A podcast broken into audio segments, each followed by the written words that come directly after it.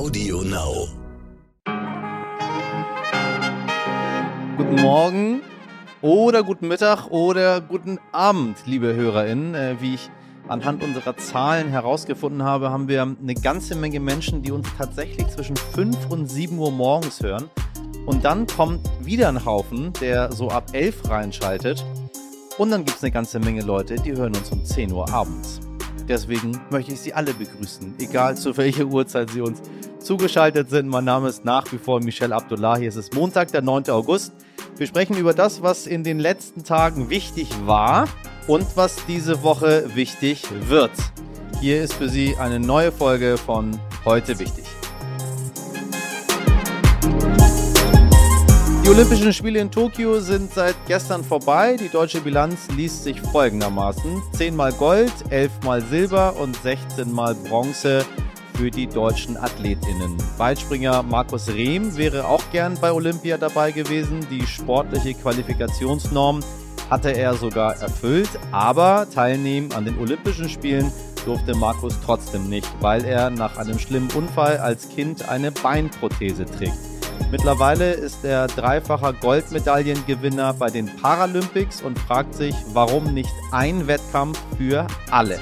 Darüber sprechen wir gleich und auch darüber, warum es sich am Ende immer lohnt, gegen Widerstände zu kämpfen.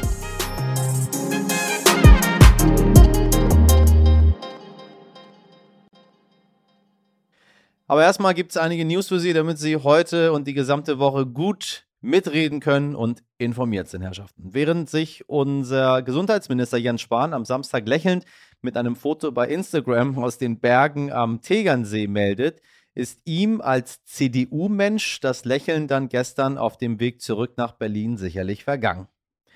Denn geht es nach dem Sonntagstrend, den das Meinungsforschungsinstitut INSA für die Bild am Sonntag erhebt, hat Olaf Scholz von der SPD bei der K-Frage die Nase vorn. Gäbe es eine Direktwahl, würden ihn 27 Prozent zum Kanzler wählen. Na schau an, für Baerbock und Laschet geht es mit 13 bzw. 14 Prozent ab in den Sinkflug. Und wenn man mal alles zusammenrechnet, wünschen sich die Deutschen überhaupt keinen von den dreien als Kanzlern. Das muss eigentlich hier in aller Deutlichkeit gesagt werden. Was die Parteien angeht, gibt es laut der Umfrage erstmals in diesem Wahlkampf eine Mehrheit für eine von der SPD angeführte Ampelkoalition. Aber Sie wissen ja noch, ein bisschen ist noch bis zur Wahl und es wird sich wahrscheinlich noch ein bisschen verändern. Heute Vormittag gibt es übrigens ein Online-Pressegespräch der Verbraucherzentrale Bundesverband zur Bundestagswahl 2021. Die haben sich nämlich die Wahlprogramme der Parteien genauer angeschaut. Aus Verbraucherschutzsicht tut sich bei der CDU am wenigsten. Bei allen Parteien bleibt die Bildung auf der Strecke. Hm. Der Chef des Verbraucherzentrale Bundesverbands, Klaus Müller, sagte am Wochenende den Zeitungen der Funke Mediengruppe zum Thema Impfen, er halte es für gerechtfertigt, künftig Schnelltests für ungeimpfte kostenpflichtig anzubieten. Der Staat muss dann Geld für die Aufgaben einsetzen, die wirklich notwendig sind, und das sind nicht kostenlose Tests für Leute, die sich nicht impfen lassen wollen, obwohl sie es könnten, sagt er. Eine Verlängerung der Maskenpflicht, wie sie möglicherweise beschlossen wird, hält Müller für vertretbar. Wir bleiben beim Thema. Morgen findet die nächste Ministerpräsidentinnenkonferenz statt. Niedersachsens Ministerpräsident Stefan Weil fordert eine gemeinsame Linie der Länder. Und ich denke, für uns alle wäre eine bundesweite Klarheit, was die Strategie gegen Corona angeht, echt verdammt schön. Und äh, meine ganz persönliche Meinung, ich kann diesen Quark mit ich fordere, ich möchte, ich will nicht mehr hören. Am Ende passiert nämlich eins, und zwar gar nichts. Wie oft habe ich schon gesagt, die möchten eine gemeinsame Linie. Der fordert dies, der fordert das. Sie wissen ja, bald sind Wahlen. Da können Sie das ja, wenn Sie wollen, quittieren. Aber ich glaube, auch da wird am Ende nichts passieren und ich werde Ihnen noch viele weitere Jahre, wenn ich dann so lange diesen Podcast noch weitermache, erzählen, was Menschen hier und da so fordern, um besonders klug rüberzukommen. Wir schauen auf die Wirtschaft. Würde man die Kurve von Kanzlerkandidat Olaf Scholz mal als Aktienkurve anlegen, dann freuen sich alle, die aktuell auf ihn gesetzt haben. Seine Kurve geht, wie schon gesagt, steil bergauf. Genau wie auch die Kurve von BioNTech. Hätten Sie mal auf mich gehört, meine Damen und Herren, als ich Ihnen hier so ganz nonchalant mal ein paar Aktientipps gegeben habe. Meine Kollegin und Expertin für Wirtschaft bei NTV und RTL, Frauke Holzmeier, weiß, warum es heute um 14 Uhr spannend wird. Hallo Michelle, einen schönen guten Morgen. Ja, Biontech ist so etwas wie ein kleines Börsenwunder, könnte man sagen. Wenn ich mir so anschaue, was Analysten heute von Biontech und den Quartalszahlen erwarten, kann einem schon fast schwindelig werden. Ähm, es wird damit gerechnet, dass Biontech seinen Umsatz um, Achtung, 7000 Prozent im Vergleich zum Vorjahr gesteigert hat auf über drei Milliarden Euro, so eben die Schätzungen. Naja klar, das liegt natürlich daran, dass BioNTech, man kann glaube ich schon sagen, den Corona-Impfstoff überhaupt entwickelt hat und das eben in gefühlter Rekordzeit mit der neuen mRNA-Technologie. Und da ist jetzt natürlich für Aktionäre die Frage, kann BioNTech dieses Tempo halten? Man will ja auch Impfstoffe gegen Krebs, Malaria und Multipler Sklerose mit der mRNA-Technologie entwickeln. Wenn das klappt, wäre das natürlich erstmal für uns sehr wichtig als Menschheit, das natürlich als allererstes, aber eben natürlich auch für Aktionäre, denn die Börse handelt die Zukunft und auf dem Erfolg mit dem Corona-Impfstoff kann sich BioNTech zumindest aus Börsensicht eben nicht ausruhen. Deswegen ist es wichtig, dass man da weiter Ergebnisse liefert. 500 neue Mitarbeiter will BioNTech einstellen, ist schon mal ein gutes Zeichen und bewertet wird, wurde das Unternehmen ja auch zuletzt mit 100 Milliarden Dollar Dollar. Damit ist Biontech beispielsweise schon mehr wert als die Allianz. Aber Michelle, lass uns noch auf ein paar weitere wichtige Themen aus der Wirtschaft schauen diese Woche. Heute Abend endet zum Beispiel eine Urabstimmung der Mitglieder der Lokführergewerkschaft GWL, GDL, Entschuldigung. Und morgen gibt es dann das Ergebnis und da geht es eben darum, ob die Lokführer wieder in einen Streik gehen. Klaus Wieselski, das ist der Chef der GDL, der ist optimistisch, dass 90 Prozent für diesen Streik stimmen werden. Die Deutsche Bahn warnt, wenn es zum Arbeitskampf kommen sollte, dann wäre das ein Angriff auf das ganze Land, so heißt es. Und auch Bundesverkehrsminister Scheuer hat beide Seiten aufgefordert, besonnen zu handeln. Naja, aber was wollen die Lokführer überhaupt? Es geht natürlich vor allem um Lohnerhöhungen. Da ist die Rede von 3,2 Prozent ähnlich wie im öffentlichen Dienst und die Lokführer möchten auch eine Corona-Prämie.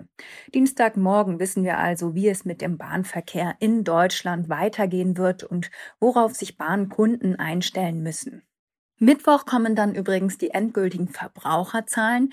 Die Inflation wird wohl um 3,8 Prozent ansteigen im Vergleich zum Vorjahr, also wirklich sprunghaft. Das Leben ist teurer geworden. Naja, und zum Abschluss noch eine Geburtstagsnachricht, Michelle.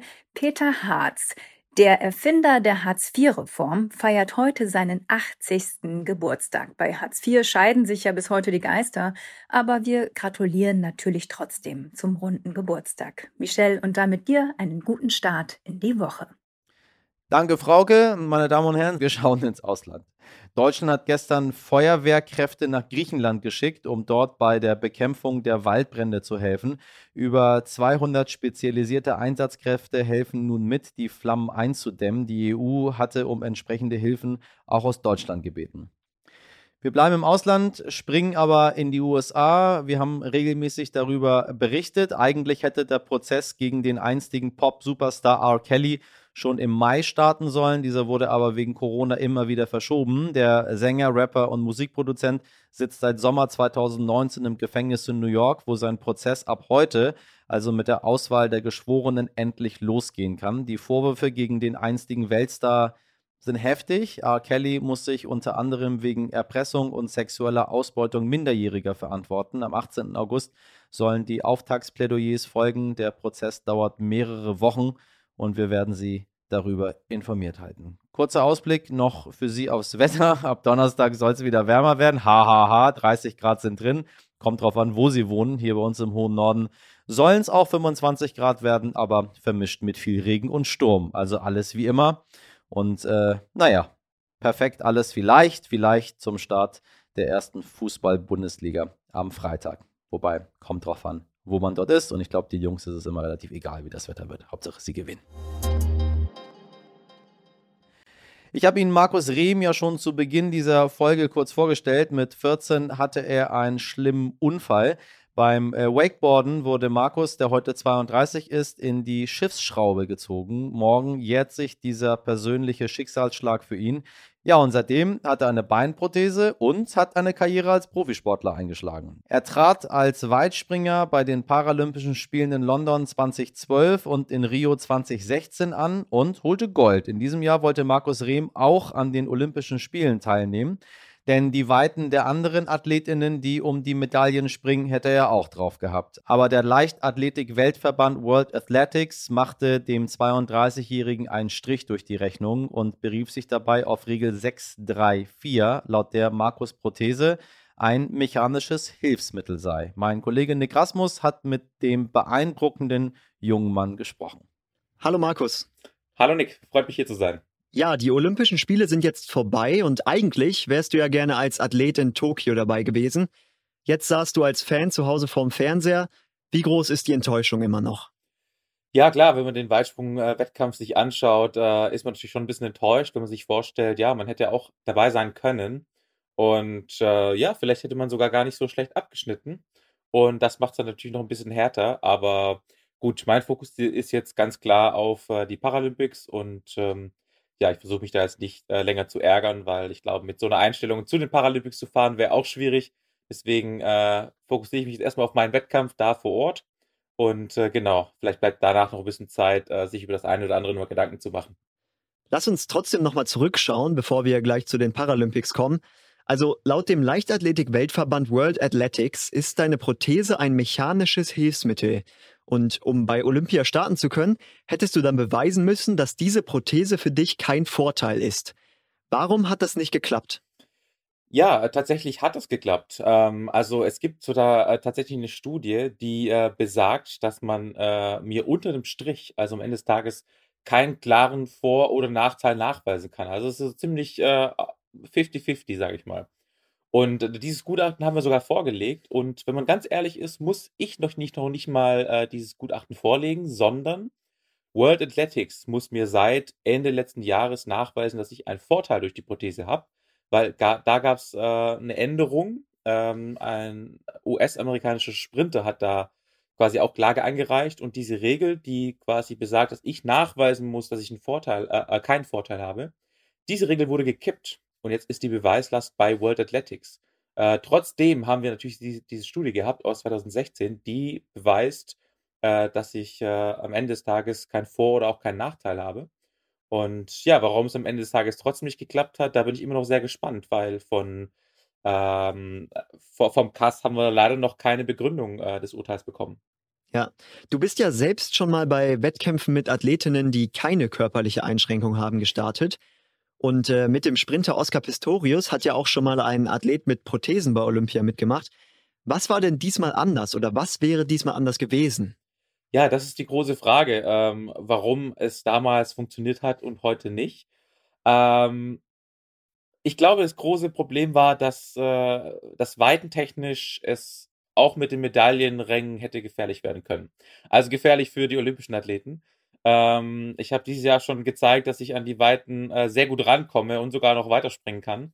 Äh, natürlich muss es auch erstmal bei so einem großen Wettkampf funktionieren, aber ich glaube, da waren wirklich die Bedenken auch da, dass ein äh, paralympischer Athlet äh, vielleicht die gleichen Weiten als olympische Athleten springen kann oder vielleicht sogar noch weiter. Und äh, ja, da hat man vielleicht auch ein bisschen Angst äh, davor gehabt, dass das passieren könnte. Anders kann ich mir das aktuell nicht so richtig vorstellen, aber die äh, die Chance äh, war ja, ähm, ja ganz offensichtlich da, dass man sich da auf zumindest auf Augenhöhe messen kann. Und ja, es ist immer ein bisschen schade. Also man, man spricht immer ganz viel von Inklusion. Auch bei der Öffnungsfeier hat das IOC von äh, ja, äh, Inklusion quasi erzählt, bildlich. Äh, es wurden Menschen mit Handicap eingebunden. Aber wenn es dann da, dazu kommt, dass ein ja, paralympischer Athlet äh, teilnehmen kann und vielleicht sogar auf gutem Niveau und auf Augenhöhe mit olympischen Athleten mithalten kann, da scheint die Inklusion zu Ende zu sein. Und das finde ich schon ein bisschen schade, muss ich gestehen. Um das vielleicht mal kurz einzuordnen für unsere ZuhörerInnen. Also bei den Olympischen Spielen in Tokio hat jetzt der Grieche Miltiadas Tentolo die Goldmedaille im Weitsprung gewonnen mit 8,41 Metern. Deine persönliche Bestleistung, Markus, liegt aber bei 8,62 Metern. Interpretiere ich das also jetzt richtig, wenn ich sage, dass du in Tokio die besten Chancen auf die Goldmedaille gehabt hättest? Naja, die besten Chancen auf die Goldmedaille sind immer schwierig. Also die 8,62 Meter bin ich tatsächlich dieses Jahr gesprungen, was ein gutes Zeichen ist. Aber es sind immer andere Wettkämpfe natürlich. Ne? Es waren andere Orte, wo ich gesprungen bin. Die Bedingungen waren anders. Äh, so wirklich face-to-face -face mit den Athleten am Start zu stehen, ist nochmal eine ganz andere Hausnummer. Aber ähm, ja, ich sag mal, es war alles möglich. Also es wäre alles drin gewesen. Die Weiten hätte ich drauf gehabt. Also die wären nicht unmöglich gewesen. Und dass man die dann nachher am Ende des Tages springt, ist, ja, das, das hängt natürlich von der, von der Tagesform ab. Äh, auch der, äh, der, der Grieche, der ist dieses Jahr schon die 8,60 Meter gesprungen, hat das dann nicht ganz so weit geschafft bei den Olympischen Spielen, aber wie gesagt, das ist ein ganz anderer Wettkampf. Äh, die 8,60 Meter sind wirklich in einem perfekten Umfeld, bei perfekten Bedingungen gesprungen worden. Aber ja, trotz alledem, also äh, es hätte sicherlich eng werden können, wenn ich äh, gut drauf gewesen wäre. Ähm, zumindest auch, ja, was die vorderen Plätze angeht. Ja, spannend. Ich würde gern von deinem konkreten Beispiel so ein bisschen zum Generellen kommen. Sind die Leistungen von SportlerInnen mit und ohne Prothese vergleichbar? Und was kann man vielleicht tun, damit sie vergleichbar sind? Also ich glaube, wichtig ist erstmal, dass man offen mit dem Thema umgeht und aufeinander zugeht. Und das vermisse ich so ein bisschen. Also ich habe für mich auch immer gesagt, ähm, bei mir ist es ja gar keine Frage, ob ich mit oder ohne Prothese springe, weil ich habe nicht die Wahl. Also ich, ich, ich, ich habe nun mal eine Beinprothese oder ich habe nun mal kein Bein. Ich kann nicht spontan sagen, ich laufe dann doch mit zwei Beinen an, sondern das funktioniert noch nicht. Und mein Ziel, seitdem ich Sport mache, war nie durch die Prothesen Vorteil zu haben. Also hätte man darüber vor zehn Jahren gesprochen, ähm, da hat jeder den Kopf geschüttelt und hätte gesagt, so ein Blödsinn, dass die Prothesen Vorteil wären. Und natürlich hat das viel Arbeit und viel Training gekostet, um irgendwann so gut zu sein. Und mein Ziel ist es einfach, mich mit den besten Athleten der Welt zu messen, weil ähm, weitentechnisch gehöre ich einfach auch dazu. Und die Diskussion über die Prothese kann ich für nachvollziehen. Ähm, aber auch deswegen habe ich damals ja eine Studie ins Leben gerufen, um genau das zu klären, weil ich will keinen Vorteil haben. Ich will einfach das tun, was ich gut kann und das so gut wie möglich. Und ähm, ja, zu allen denen, die sagen, ja, klar, ein Vorteil durch die Prothese, äh, den empfehle ich alle mal so, ein, so einen kleinen Blick in die Weltrangliste der paralympischen Athleten. Weil da sieht man, glaube ich, ganz gut, dass ähm, eine Prothese nicht alles ist. Natürlich gibt es auch bei uns professionelle Weitspringer und da gibt es nicht nur mich. Aber zum Beispiel bei der Europameisterschaft dieses Jahr war der Zweitplatzierte 1,60 Meter hinter, hinter meiner Weite. Und, und das ist schon Wahnsinn. Also im Weitsprung ist es schon echt eine, eine richtig, äh, ja, eine, eine große Distanz. Und ich glaube, das beweist auch, dass ähm, die Prothese nicht äh, alles alleine macht, sondern dass da viel, viel Arbeit dahinter steckt. Und äh, ja, genau, diese Athleten haben die gleiche Prothese wie ich. Also ähm, deswegen, ja, was vielleicht so leicht aussieht bei mir, muss leicht aussehen, weil sonst wird man nicht solche Weiten springen. Ähm, aber ich glaube, es liegt nicht nur an der Prothese. Und das finde ich immer so ein bisschen schade, dass man da auf die Prothese reduziert wird und dass man äh, nicht immer die Arbeit auch dahinter sieht, die man da reinsteckt. Was meinst du denn, was braucht es jetzt noch für wirklich integrative Olympische Spiele? Also mein großes Angebot war ja, und ich glaube, das war auch das beste Angebot, ähm, zu sagen, ich starte aber in getrennter Wertung. Also, ähm, wie gesagt, ich bin ja auch dafür verantwortlich, dass es ein fairer Wettkampf bleibt. Und ich habe über eine Studie versucht, herauszufinden, ob die Prothese ein Nach- oder ein Vorteil ist. Äh, das haben die Wissenschaftler nicht geschafft und das waren Wissenschaftler von drei Universitäten aus Japan, aus den USA und aus Deutschland. Und wenn die Wissenschaftler das nicht schaffen, dann könnte ich natürlich zum einen sagen, äh, gut, dann möchte ich in der Wertung gegen die besten Athleten der Welt springen.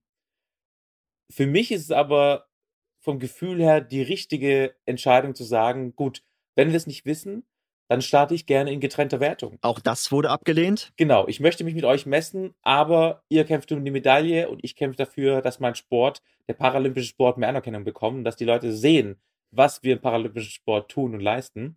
Und das hat leider äh, der Weltverband und auch World Athletics nicht, ähm, ja, nicht so gesehen wie ich. Äh, die wollten das ähm, ja partout nicht möglich machen. Und das finde ich schade. Und das auch deswegen, ne, man versucht das nach außen hin ähm, alles schön darzustellen, wir sind inklusiv, aber letztendlich ist man es nicht. Und das finde ich eigentlich so, so traurig, dass man so ein Angebot oder so ein, so einen Kompromiss nicht eingehen möchte. Hm. Was forderst du konkret von World Athletics, also vom Leichtathletik-Weltverband? Ja, ich würde mir schon wünschen und ich würde auch fordern, dass man sich endlich mal einen Tisch setzt. Es wurde schon so lange angeboten. Es gab auch mal Kontakt zu World Athletics. dann wurden da Positionen verändert und auf einmal ist der Kontakt abgebrochen.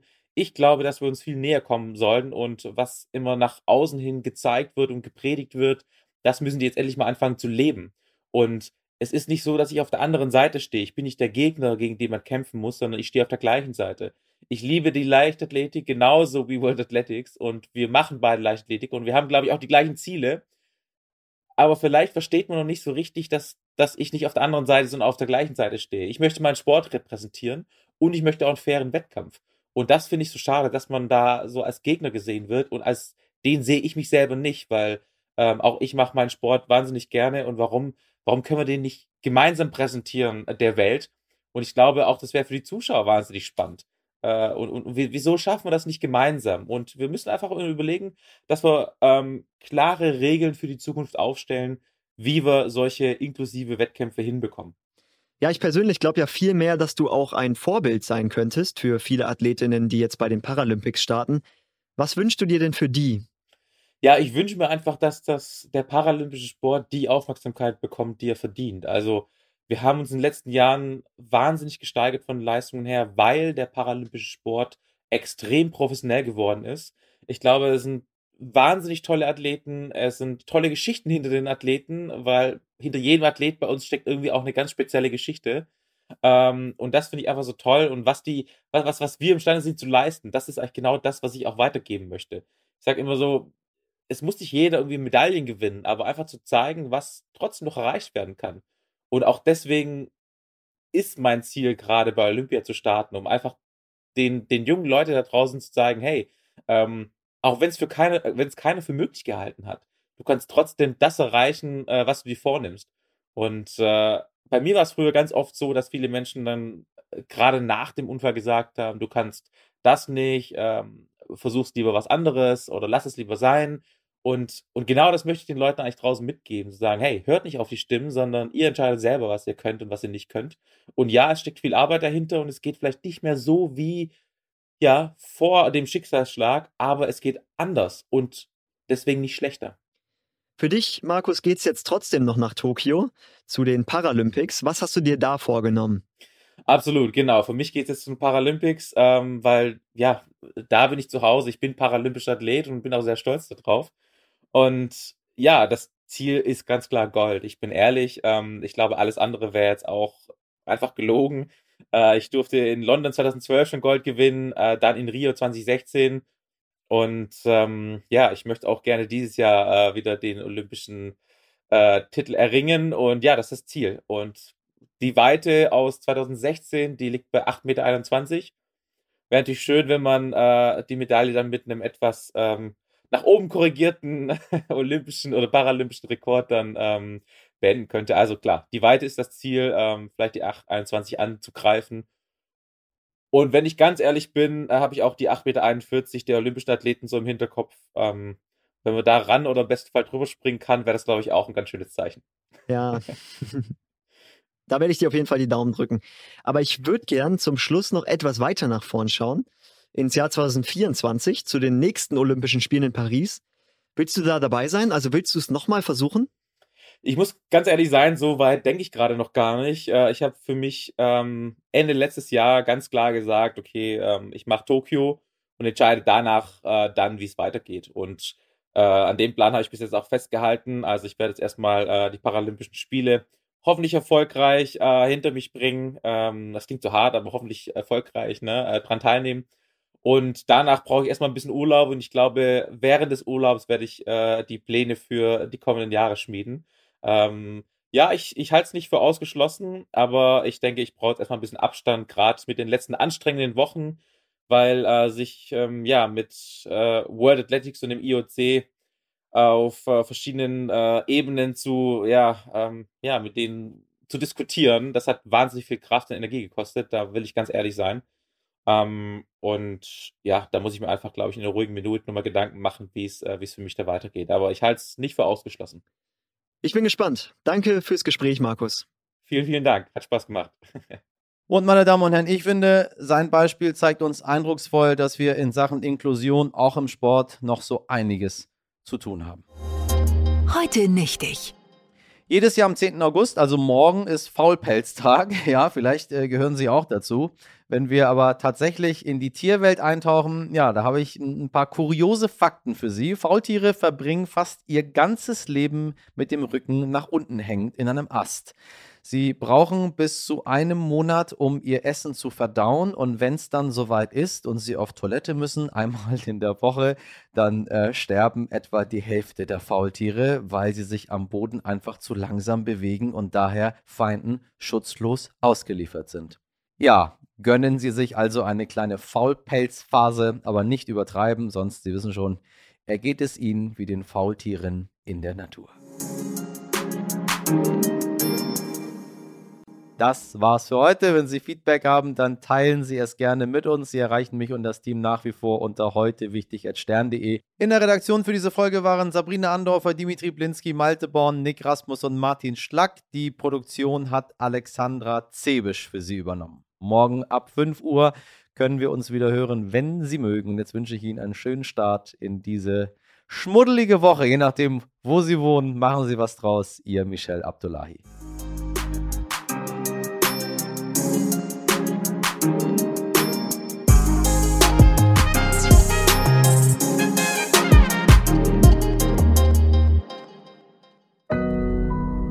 Audio Now.